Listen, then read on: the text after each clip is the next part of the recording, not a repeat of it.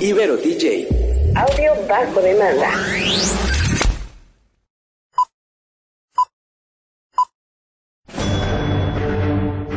Una charla con amigos sobre los acontecimientos cinematográficos lo puedes encontrar aquí en La Esquina del Cine.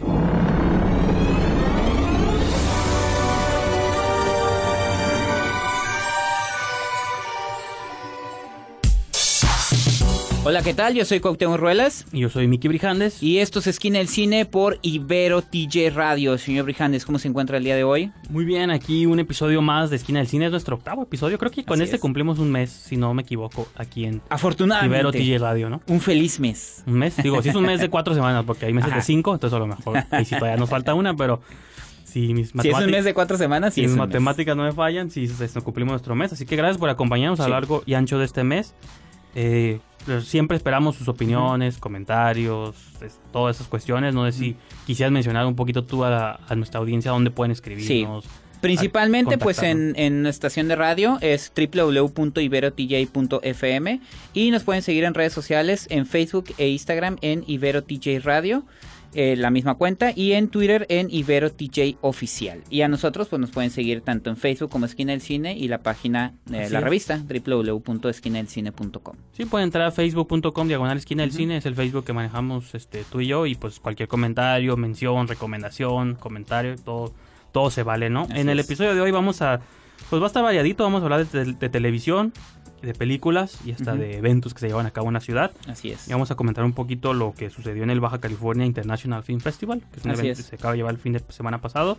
Eh, voy a comentar un poquito yo sobre la serie Better Call Saul, que es esta Muy bien. secuela de Breaking Bad que mucha gente no ve, entonces voy a ¿Y en invitarlos qué a que la vean. En la cuarta, En la cuarta la cuarta temporada. Así es. Y en películas vamos a hablar de Good Wife o The Wife, nomás. Es The Wife y en español le pusieron La Buena, Buena esposa, Esposa. por si no entendíamos. No, porque The Good Wife creo que es una serie de televisión también. Sí, ¿no? sí, aquí se podía confundir. Y otra película que vamos a mencionar es de Happy Time Murders, que Ajá. es la comedia cine De negro de McCarthy. quién asesinó a los popes, ¿no? Entonces, pues eso va a estar variadito el programa de hoy. Así Eh, es. vamos a ir a una pequeña pausa y arrancamos.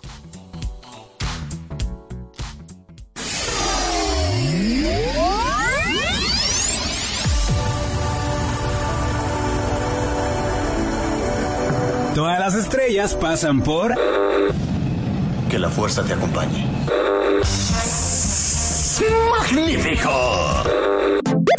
La Esquina del Cine.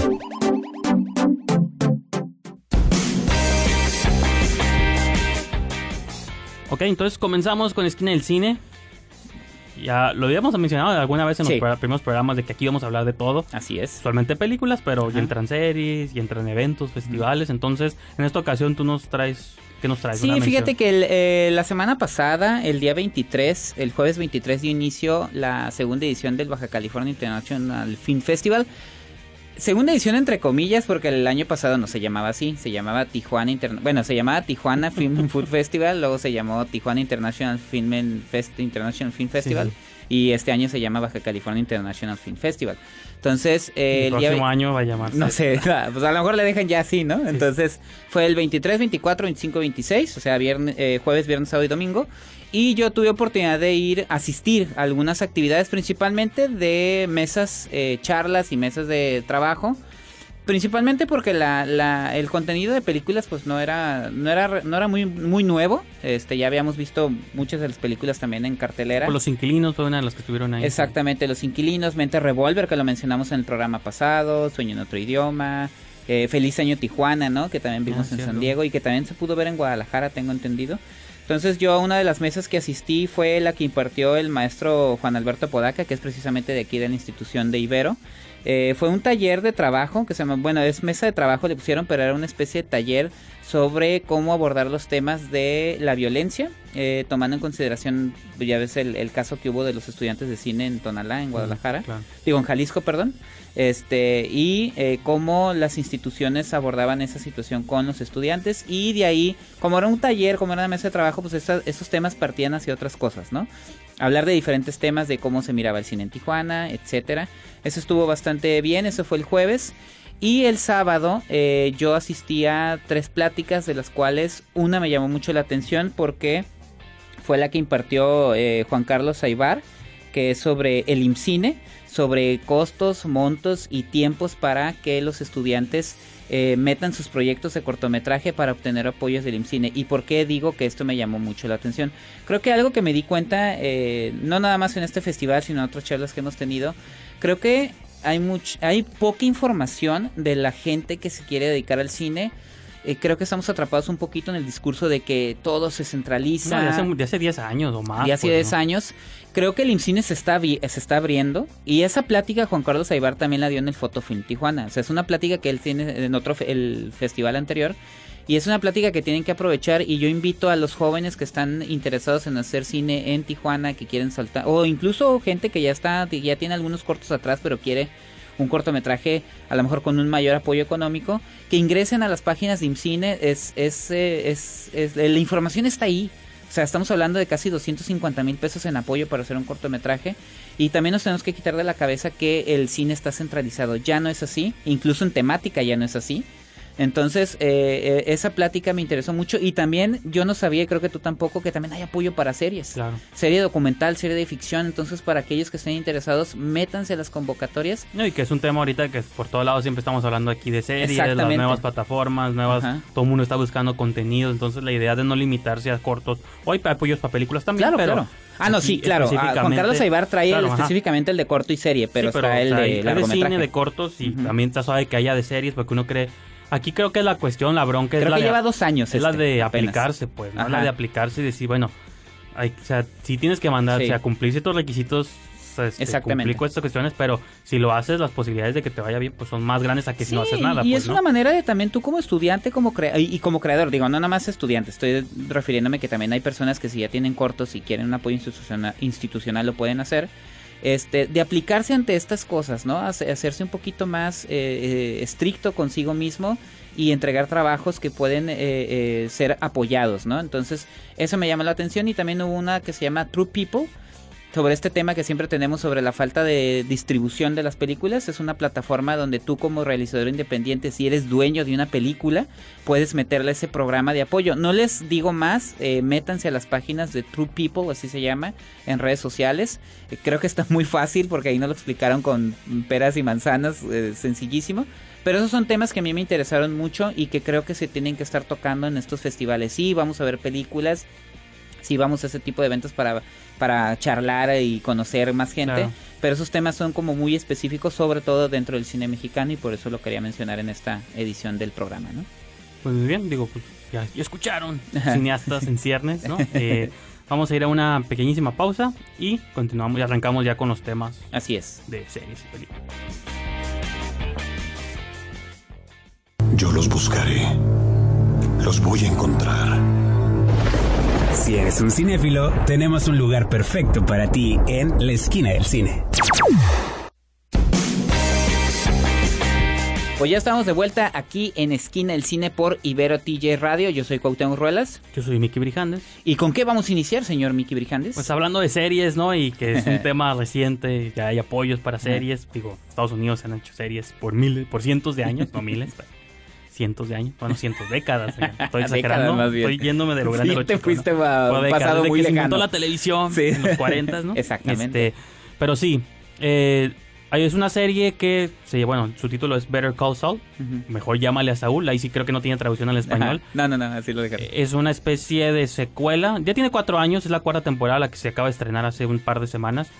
Eh, ahorita hablamos de ella porque pues no había tenido oportunidad. Es una serie que me- desde las pocas series que realmente me tiene ahí en el borde- Atrapado, atrapado. Y sobre todo por la manera que ha sido tan fiel. Bueno, repito, es secuela de Breaking Bad de algún modo, ¿no? Empezó como precuela y se Ajá. transformó luego ah, como sí, perdón, secuela. perdón, no, es, es precuela, perdón, me, estuve, me estuve equivocando. Es precuela porque es la historia de Saul Goodman. Bueno, ¿se acuerdan de Breaking Bad? Era esta serie de Walter White, que era este, el actor, se fue, Brian, Bryan Cranston. Aaron Paul, que era Jesse. Jesse Pinkman. Eran dos este, hombres que, que cocinaban metanfetamina y cómo crearon su imperio, ¿no? A raíz de Ajá. eso. Eh, y fue una de las, de las series más exitosas en su momento. Así, creo que hay como hitos en televisión como Los, este, Los Sopranos. Creo que en el- la corrida que tuvo Breaking Bad en televisión fue de las más, de las más importantes. Todo el mundo estaba viendo esta serie o la vieron después, ¿no? Cosas así. Entonces se les ocurrió a los creadores Vince Gilligan y Peter Gould hacer una especie de spin-off, como dices tú, precuela, eh, del abogado Saul Goodman cómo llegó a ser de un abogado normal. O sea, Que fue que- uno de los personajes más Sí, carismáticos. Sí, era como en la serie serie. original era un personaje secundario, Sí. entre secundario y terciario. Salía poquito, de pronto era chistoso. Era, Pero cuando salía, pasaba algo. era carismático, ajá, que era Saul Goodman. Ajá. Y de algún modo se les ocurrió, ¿por qué no contamos la historia de cómo este abogado, de ser un abogado no real, o sea, que defendía casos de verdad y todo, cómo terminó siendo el abogado del crimen? Pues porque él defendía puro criminal, pura gente de, de lo peor, ¿no? Entonces, y en esta serie, en estas cuatro temporadas, bueno, las tres previas, has estado viendo, se ha estado viendo como esa caída, que realmente nunca fue un abogado tan prestigioso, siempre estuvo No. luchando, pero es como estas personas que siempre les va mal en la vida. Eso es lo, lo bueno y lo malo, cómo lo maneja la serie, pues donde yo creo que lo maneja de una manera muy inteligente, pues. De que uno siempre ve las historias de éxito, pero no vemos muchas veces las historias de la gente que se esfuerza, que se levanta temprano, que hace, que sí le echa ganas, pero aún, por más que lo intenta, nunca le va a ir bien, pues, ¿no? Y que es, es deprimente y es chistoso Sí, sí, todo el sí. tiempo, pues, es, este personaje siempre vive a la sombra de su hermano mayor, que es Chuck, este McGill, él se llama James McGill, y nunca puede superar la sombra de su hermano, del bufete de abogados para el que trabaja su hermano, y del que él quiso trabajar pero nunca pudo, ni cualquier trabajillo chamba que arranca todo le va mal, entonces es, digo, repito, es dramático y es deprimente y chistoso al mismo tiempo porque poco a poco vas viendo cómo se va orientando hacia ese estilo de vida, pues, y que bueno, pues es que por más que lo intentó, la circunstancia lo orilló a... a- a- Estaban los tucos salamancas por Claro, ahí, ¿no? se Todos cruzaron y- que y salieron era el dinero serie. fácil, Sí. dinero que nunca pudo tener siendo abogado, pues, y que habla pues de una realidad de estas cuestiones de mucha gente por más que te prepares y tengas Y estudios. que no por ser mala suerte el tipo no es inteligente, es No, muy y inteligente. aparte, Simplemente no se le dan las cosas como él quiere, pues. Y por ejemplo, creo que las primeras dos temporadas estaban muy desconectadas de este mundo, porque lo veías a él, su relación, este, yo no me acuerdo el nombre de su pareja, pero tiene una pareja este, sentimental en la serie. Eh, a partir de la segunda temporada ya introducen a Gus Fring, introducen a los Tucos Salamanca y todo. Entonces, ahorita en esta cuarta ya estás, ya parece que estás viendo Breaking Bad, pues Sí. apenas lleva Pero tres que igual está Mike, ¿no? El personaje Sí, ya está Mike, y ya se involucró con Gus Fring. O sea, todo. Casi ya estamos metiéndonos directo al terreno Breaking Bad. Me parece que esta es la penúltima temporada. Creo que va a cerrar también con la quinta, que va a salir el próximo año. eh, o a finales del próximo año. Eh, pero sí, o sea, está muy suave porque creo que de partir de la segunda, de la tercera temporada ha empezado a capturar como el feeling de lo que nos gustaba de Breaking Bad, pues, ¿no? Si era como balanceas este mundo del crimen, como estos villanos empáticos, pero hasta el mismo punto, pues, demasiado oscuros. Por ejemplo, a Mike ya lo habíamos conocido un poquito en la, en la temporada, en la serie original, y de algún modo sí te lo hace como empático en la, temporada, en la serie original, pero aquí como que. Lo hace todavía más porque entiendes porque dejó su puesto, él trabajaba en una cabina esas como de pasa, de peaje, ¿no? De, Sí, sí, sí. de estacionamiento, pues, y ahora como dejó ese puesto para dedicarse pues, Como a- un limpiador, ¿no? al limpiador para el mundo del crimen. Entonces, eh, digo, suena como en, no, no es tan serio, pero me gusta porque la serie sí tiene este toque muy fino de decirte cómo buenas personas, que también lo tuvo la serie original, cómo buenas personas terminan, cómo la necesidad, la necesidad de sobresalir, todo esto los orilla hacer, a romperse mal, ¿no? Breaking Bad. y creo que eso está padre y está triste al mismo tiempo y creo que está, eso está muy suave. Entonces, pues digo, es, apenas la temporada nueva lleva tres Ujú. episodios, o a lo mejor cuando lleve como más, cinco o seis, ajá. les platico ya un poquito más de qué ha estado pasando. Ahorita apenas están abriendo líneas na- narrativas, pero los invito a que pues la chequen desde el principio, está Sí. todo en Netflix, las primeras tres temporadas, y pues luego comentamos más de esa. Entonces, ah, bueno, para pasar al segmento musical, que no tiene... Hay una película que está dando como vueltas en el mundo del horror ahorita que se llama El verano del 84, Summer Ah, of ok. 84, que es como medio Stranger Things, niños en bicicletas Sí, sí, y sí. todos estos rollos. Eh, son de los directores que hicieron Turbo Kid hace como tres años. Entonces lo que los, con los que quiero dejar es una canción que acaban de sacar un sen- el sencillo principal de esta película, por así decirlo. Es como nota, ¿no? Ajá, que es como eh, ochentero, que es Ujú. con ese rollo. El grupo se llama Lematos, Lematos, no sé cómo se pronuncia, es canadiense, eh, con voces de Computer Magic, es una vocalista, y la canción se llama Cold Summer, está muy curada, tiene esta vena como ochentera Stranger Things, seguramente les va a gustar, y regresamos con mucho más aquí en Esquina del Cine.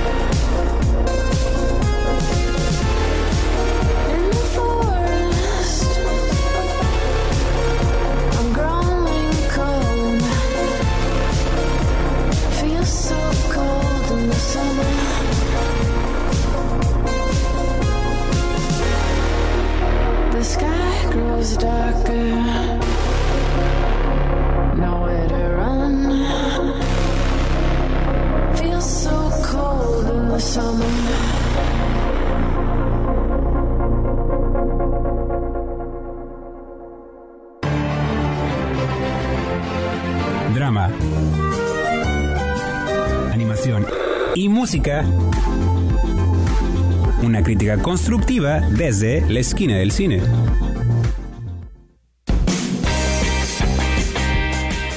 Estamos de vuelta aquí en su programa Esquina del Cine. Mi nombre es Miki Brijandes. El mío es Cuauhtémoc Ruelas. Y pues ahora sí, Cuauhtémoc, hablando ahora de películas y hablamos de eventos, series, es. vamos a pasar al cine. Es por lo que ustedes nos están escuchando. No, pero esperemos que nos que nos escuchen por todo. Sí, pero sí, por todo, por todo. Esquina del cine, luego le vamos a cambiar el nombre Esquina del Entretenimiento. ¿no? Pero por lo pronto es del cine. Y pues, ¿qué viste tú el fin de semana? Fíjate que eh, la semana pasada me invitaron a una función eh, especial de una película que se llama The Wife y que en, español, en español le pusieron La Buena Esposa. Eh, es una cinta eh, que protagoniza Glenn Close y el actor Jonathan Price y dirige, fíjate, ahí fue donde yo no, no sé cómo se pronuncia, es un director sueco, ya ven que luego tienen sus letras ahí. Como acentos. Bjorn Rugg, que ya tiene varias películas y series de televisión en su Claro. país. Pero la verdad, al principio no, no me llamaba mucho la atención, me llamaba la atención por los actores. No conocía muy bien de qué iba, fíjate, curiosamente ahí no había visto el avance, pero cuando leí de qué iba, me llamó, me, me interesó porque es una historia. No la voy a comparar con los adioses, eh, pero sí habla sobre unos escritores. Sí habla sobre la relación de dos escritores y también maneja este presente y pasado. ¿De qué va la película? Eh, son ficticios, son dos escritores, o sea, como mencioné, ¿no? los adioses son reales. En esta película son, son personajes ficticios, son Joe Castleman y Joanne Castleman, que son interpretados respectivamente por Jonathan Price y Glenn Close. Es un matrimonio que la historia está ubicada en los noventas y ya más o menos van a saber después por qué. Es una pareja que eh, él es un escritor muy afamado y una noche reciben la llamada de que va a ganar el premio Nobel. Entonces están muy felices, uh, todos felicidad, pero poco a poco sabemos que hay un secreto detrás de ese matrimonio. Hay un secreto muy fuerte. ¿El secreto es spoiler? Porque yo vi, No, no es spoiler. Yo vi el trailer, no vi la película, pero el trailer creo que me decía a mí de cuál era la revelación, Sí, ¿no? te los voy a decir porque también se asemeja mucho. No sé si vieron la película de Tim Burton, The Big Eyes, que habla sobre la, la- el matrimonio Kinney, que hicieron eh, un matrimonio real sobre los de- de pinturas que hacía Margaret Kinney de los chi- las chi- niñas con ojos grandes, que resultó que ella los hacía, pero el crédito se lo llevaba el esposo. Aquí es lo mismo. Ella es la escritora real de toda la obra de Joe Castleman, pero lo interesante de la película es por qué se dio esta situación. Y ahí es como los adioses se van al pasado, o sea, conocemos el presente de ellos que es en los noventas y se van al pasado, a la década como de los sesentas, donde ellos se conocen, donde entendemos que ella es una gran escritora, pero ante la situación que vive alrededor, la situación social eh, sobre, sobre las escritoras mujeres, ella decide hacerse un lado y apoyar totalmente la carrera de su esposo, que no era un buen escritor. Entonces la cosa es que vamos viendo que a pesar de que ella cede muchas cosas de su vida, lo hace por una razón. Ellos realmente se aman. Y tienen ya tantas eh, cosas como sus nietos, sus hijos, sus nietos. Pero en el fondo él también se como que se creyó esta figura de, o sea, ya se creyó realmente que él escribe las obras, pues entonces empieza a relegarla, relegarla, y aunque sabemos que la decisión fue tomada por ella, también hay un límite, ¿no? Entonces es este juego, ¿no? Hasta No, pues, dónde vas a, dar un premio por algo, imagínate, ese Así premio era es, ¿no? para mí, ¿no? Así es, y, y- y te digo, al principio ella inicia como su editora, pues él tiene la historia, pero es muy mala y ella se la corrige, pero finalmente ella termina escribiendo todas las novelas. Y aquí lo interesante es el duelo de actuación que hay entre Glenn Close y Jonathan Price. Eh, es, es muy la manera en la que ella te transmite el dolor que siente con su sola mirada, con las discusiones que tiene con su esposo. Realmente está sufriendo con ella en el sentido de que sabes que se está guardando algo y a veces el guardarse secretos tan fuertes pues no beneficia a nadie, ¿no? Afecta, te afecta a ti como persona, afecta a la persona a la que estás apoyando, entre comillas, otra vez aunque no me ven. ah. Y este, afecta a tus hijos porque uno de sus hijos está queriendo ser escritor. Y él siempre es muy crítico con él, como diciendo, ah, tú no sabes, no sabes Sí. escribir. Y No, la pues Glenn Close se queda así como que, ¿tú de qué estás hablando, no? Pero son esas la- situaciones. ¿La película está basada en hechos reales? pero? No, no, es Ok. una ficción, eh, son personajes, pero son casos que dentro del, Sí, del se puede, ambiente pues artístico- incluso la historia de Rosario Castellano. Digo, no fue Es- igual, fue muy diferente, Ajá. Pero tenía esos dejos Sí. similares. De dos No, y lo que mencioné, la película de Tim Burton, que sí está basada Mm, en sí, hechos reales y que hablan sobre esas pinturas que... Y sobre todo llega como en un buen momento, ¿no? Donde la mujer está tomando una posición este, que se ha ganado y que antes se la relegaban porque decían, no, ¿cómo, ¿cómo crees? Tú eres mujer, tú no escribas, ¿no? Entonces, eso es la parte interesante. Sí, de no la vivir película. más a la sombra, ¿no? Pero Así sí, es. eso está suave. Entonces, pues digo, vamos a cambiar completamente de tono con la siguiente película, pero vamos a una pequeña pausa y continuamos.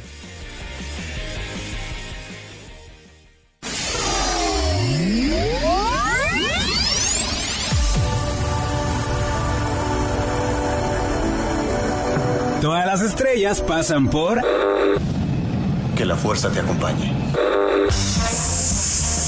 ¡Magnífico! La esquina del cine.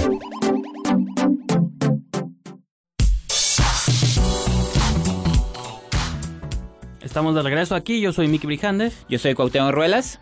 Ya les decía, completamente de tono, venimos de hablar de dramas, de cosas de tragedia. Así es. Y ahora, es otra especie de tragedia, pero como de una tragedia de felpa, ¿no? Así es. No, sí, pues es una película, digo, de la que vamos a hablar en este momento es totalmente distinto. De Es- peluche, no, a ver, es. ¿de qué vamos a hablar? Pues fíjate, es una, es una cinta que yo vi anunciar en, en Estados Unidos que eh, me llama la atención porque es una mezcla entre el mundo de los humanos y en esta ocasión con los puppets. Los le dicen puppets, pero son como los muppets de no los... más de- que, ajá, los Muppets porque son propiedad de Disney. Exactamente. Y son, los Muppets son los agradables, los Kermit, Piggy, todos los, los que conocemos, ¿no? Así es es. una versión retorcida y bizarra. Lo curioso es que es creada por el hijo de Jim Henson, que es Brian Henson. Brian Henson. Y que ya había dirigido cosas antes como la Navidad de los Muppets. Ajá. Y el Sí, ya había trabajado directamente con Tesoro, el producto claro. original del Sí, papá. ahora él se hizo, quiso ser rebelde y voy a crear mi propia versión retorcida. Y esto se llama ¿Quién mató a los puppets? Ajá, o Happy Time Murders, ¿no? Porque Ajá, Happy, Happy Time, Time. era un programa de televisión en la película, ahorita vamos a platicar de eso. Pero sí, pues es completa, es clasificación R en Estados Ajá. Unidos, aquí es clasificación B15. C. No, No, sí, aquí sí fue C, Sí, sí. es cierto. Le estoy Entonces- quitando una clasificación, no. Ah. Lleven a sus niños porque es que luego ven monos de peluche, ven monitos y crees que es... Pues está Sí, suave y no, y fíjate que no es la primera vez que tocan este tipo de temas. eh, igual eh, ya lo había hecho eh, Peter Jackson hace muchos Uh, sí, años en con los Meet the fue las películas que hicieron antes de... Ajá. Esa le dio el papel de Señor de los Anillos, pues, ¿no? ya sé. Entonces, como que hay siempre ha habido. Y hace poquito, no sé si te acuerdas, sacar una serie, los, los Muppets, donde también querían Ah, como sí. desmitificar todo Sí, este sí, rollo. Como, como de Office, ¿no? Algo así. Ajá, exactamente. Entonces siempre ha habido como esa obsesión de decir como que, ah, sí, los Muppets son muy de niños. No, no es cierto, también son Mira, retorcidos. Hay, hay an- hay antecedentes de este tipo de crossovers, Ajá. no con este marionetas, pero por ejemplo con Roger Rabbit, Ajá. este, con Mundo Cool, ¿no? Como Ajá. películas que cruzan la animación, No, y el año pasado con Bright. Ah, ¿no? cierto. El mundo de los bueno, humanos bueno, con la pero esos- fantasía. esos Sí, sí eran sí, humanos del live action, ¿no? La idea de cruzar como entes de otra, eh, de otra textura que no son Ajá. humanos, pues, ¿no? Animación y en este caso son eh, marionetas. Entonces, la película esa toma como bastantes notas del cine negro. Pues es un detective, Phil Phillips, que es forzado como a regresar a un caso. Hay- hubo un programa famoso en los noventas que era conducido por marionetas y una humana, ¿no? Que era Elizabeth Banks. Y poco a poco empiezan a matar como a todos los integrantes de este programa de televisión. Y uno de estos integrantes era el hermano de este detective, ¿no? Ajá. Entonces matan a un integrante, matan al hermano, spoiler, este, y empiezan a... Pues, Ah, empiezan a- también se ve en el avance. pues el título lo dice, ¿no? Tienen que empezar a caer todos los integrantes y el detective tiene que salir de retiro ahora sí para ver...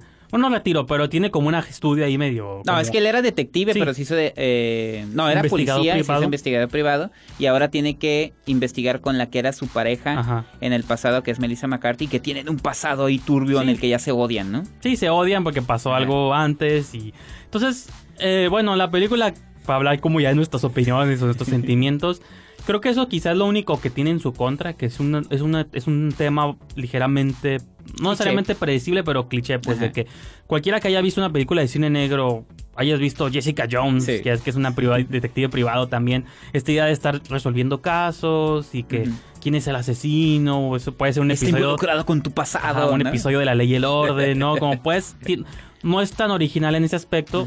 En ese sentido, es lo único que yo a lo mejor no me satisfajo al 100. Lo que satisfizo al 100, lo que está suave, por así decirlo, es Lo de los títeres. el hecho de que son títeres, son groseros y violencia. No, no más que no hay sangre, hay felpa, ¿no? Hay como Fíjate que para mí eso es bueno y malo, porque Ajá. también, a pesar de que son rudos y todo eso, a mí hay un par de escenas que rayan en la vulgaridad innecesaria.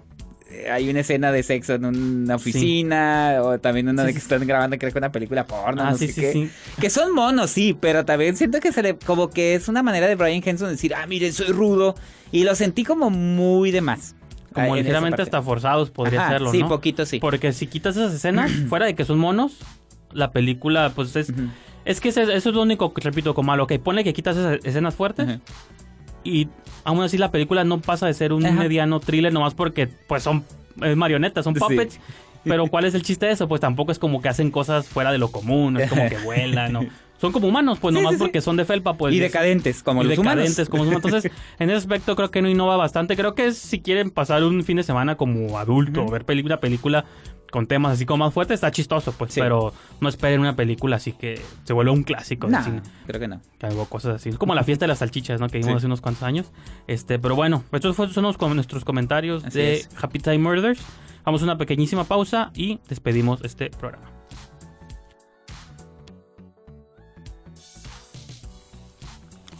Ok, ya estamos aquí de vuelta y yo soy Miki Brijandes Yo soy Cuauhtémoc Ruelas. y pues nomás nos queda recordarles dónde nos pueden seguir, dónde nos pueden seguir escuchando y todos esos asuntos. Sí, así es. Recuerden que Esquina del Cine, pues estamos en Ibero TJ y nos pueden escuchar en la estación oficial www.iberotj.fm y nos pueden re- eh, seguir en redes sociales en Facebook e Instagram, Ibero TJ Radio y en Twitter, Ibero TJ Oficial. ¿Dónde lo pueden seguir ustedes, señor Brijandes? Me pueden seguir en Twitter y en Instagram, Letterboxd, MySpace, High Five, en arroba Brijandes o diagonal Brijandes. Creo que eso es. En todo soy el mismo, ¿no? Así es. Y a mí en Twitter en arroba esquina el cine. Y los invitamos a que ingresen a la página oficial de Facebook Esquina el Cine y a la revista www.esquinaelcine.com.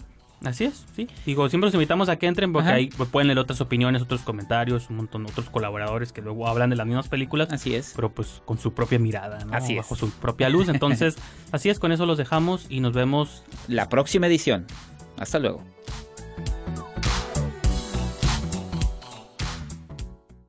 Corte y queda. Nos escuchamos en la próxima emisión aquí en la esquina del cine, solo por Ibero TJ. Ibero DJ. Audio bajo demanda.